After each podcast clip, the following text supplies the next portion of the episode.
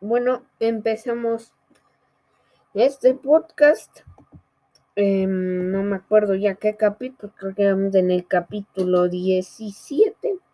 Gracias a toda la gente que me escucha, Estados Unidos, Ecuador, Argentina, México, Perú.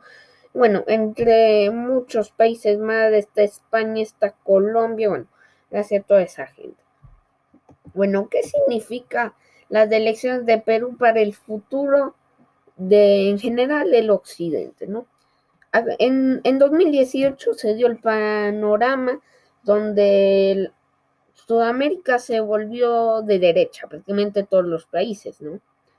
Eh, obviamente menos de Ecuador, Bolivia, Argentina, pero Paraguay, Brasil, Perú, Colombia y entre otros países volvieron a la derecha. Bueno, en Ecuador se vio un giro a la derecha, algo que mucha gente no se lo esperaba. Pensaban que iba a ganar Andrés Arauz, porque tenía un voto muy duro que del sistema público, por ejemplo. Bueno, pero eh, ¿qué significan las elecciones peruanas? Primero, em, vamos a repasar cuáles son los dos candidatos. Pedro Castillo, un profesor sindicalista, extremista, izquierdista. Hay que ver la ideología del partido que ya mismo voy a hablar. Y Keiko Fujimori, que que tiene entre comillas cosas de corrupción. Bueno, Pedro Castillo no se salva porque es un vicepresidente corrupto y además tiene cosas con sendero luminoso. Pero bueno, ahora sí.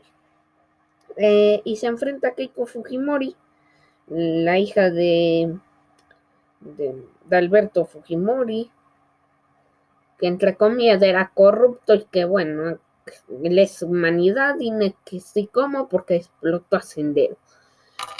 Eh, bueno, vamos a repasar la ideología de los dos partidos. Perú Libre, que es del el partido de Pedro Castillo, eh, tiene una ideología. Ojo, el secretario general es Vladimir Cerrón y es el segundo vicepresidente de porque ahí se eligen dos vicepresidentes. Bueno, el segundo vicepresidente que tiene Sendero, tiene cosas con Sendero, con la FREPAP, con, y con corrupción. Em, el eslogan es no más pobres en un país rico, ese fue el eslogan de primera vuelta. Y el eslogan de segunda vuelta ahora es, perdón, se perdón, se contradicen totalmente, porque actualmente ahora el eslogan de Perú libre es no más rico de en un país pobre. ¿Qué me está diciendo? ¿Que el Perú es un país rico o es un país pobre? ¿Qué mismo entonces? Bueno. Perú libre tiene una ideología, ojo, socialista, marxista, leninistas, mariateguismo, antiamericanismo, antiimperialismo, entre comillas, antifujimorismo, patria grande, chavismo, señores, chavismo, esa ley es chavismo. Ojo, ¿eh? Conservadurismo social, eso sí hay que decirlo. Son conservadores en lo social, porque no están a favor del aborto, ni del casamiento gay, ni de bueno. Eh, federalismo, posición izquierda, extrema izquierda. Em, la afiliación internacional le da al foro de Sao Paulo, ojo, eh, el foro de Sao Paulo, ¿eh? eh cuidado. bueno, em, em, ya vamos a repasar los resultados de ahorita mismo igual, pero esperen que aún me falta decir de los partidos de Perú Libre y del partido de Keiko Fujimori.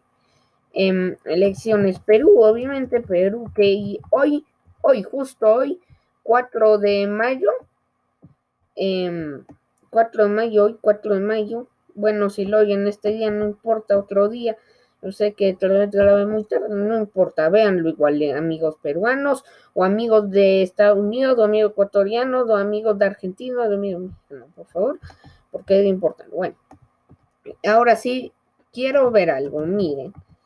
Em, las elecciones de Perú obviamente se celebraron el 11 de abril. Bueno, eh, ojo que la membresía de este partido hasta 2020 apenas era de 5.204 personas. La membresía apenas era de 5.204 personas. 5.204 eh, personas. ¿Y saben cuántos votos obtuvieron cuando se terminó el escrutinio?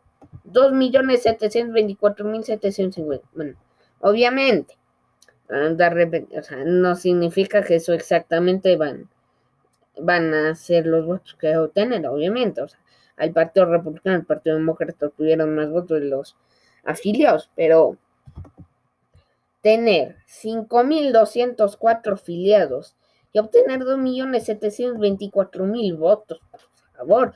Bueno, eh, la afiliación internacional eh, del Foro de Sao Paulo. Eh, eh, se fundó como Partido Libertario. Bueno, tiene actualmente, va a tener 37 diputados. Ahora, Keiko Fujimori de Fuerza Popular.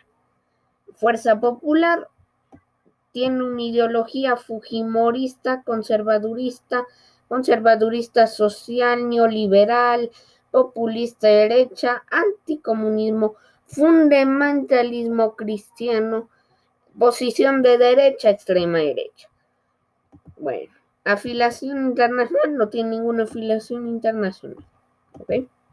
Ahora sí, los resultados que dieron con apenas del 70% de participación fueron Pedro Castillo 1892, Keiko 1341, Rafael López Aliaga 1175, Hernando de Soto 1163, Johnny Lescano 907 apenas, Verónica Mendoza 786, César Acuña 602, George Ford 6566, Urresti 564, Julio Guzmán 226, bueno, entre otros candidatos. El Congreso está dividísimo, divididísimo, como si ya, bueno, muy dividido. Perú Libre, 37 diputados, que es del de, ya saben, el de, el de bueno, este Castillo. Fuerza Popular de Keiko Fujimori, 24 diputados. Acción Popular de Johnny Lescano, 16 diputados. Alianza para el Progreso, que es de César Acuña, 15 diputados. Renovación Popular de Rafael López Aliaga, 13 diputados. Avanza País, 7 diputados, que es del de, el de Hernando de Soto. Somos Perú, que no, no sé. Esperen, somos Perú. Bueno, somos Perú, no sé cuál es, pero Somos Perú tiene cinco diputados. Podemos Perú de Daniel Urresti, cinco, Juntos por el Perú de Verónica Mendoza, una chavita, cuatro, y Partido Morado, cuatro diputados. ¿Ok? El Congreso está dificilísimo. Bueno, entonces, ¿qué significa esta elección? entre, entre comillas, un terrorista y entre comillas, corrupto. Alguien que roba o alguien que mata, prefiero a alguien que robe, ¿no? o sea, claro, ¿no? Pero bueno, así terminamos este podcast. No importa si lo escuchan en unos días. Y antes de irme, quería decirles que eh, estoy trabajando en un proyecto que va a ser un libro, ¿ok? Está en proceso de, em, de escribirse. Ya estoy hablando con igual una imprenta, obviamente Ecuador, pero eh, para todos los que me escuchan desde otros países, lo voy a tratar de poner en Amazon y en Amazon lo podrían comprar. Obviamente esto puede ser dentro de dos o un mes entonces no va a estar ahorita, dentro de un mes tal vez, o dos meses, lo más probable. Bueno, gracias por oír este podcast. Espero que hayan los próximos, lo siento por no subir. Ahora voy a tratar de subir más seguido, pero no me dejen solo el podcast. Si no subo, les voy a decir que va a ser un poco normal desde ahora, pero no dejen de oír el podcast, por favor. Gracias por oírlo. Chao.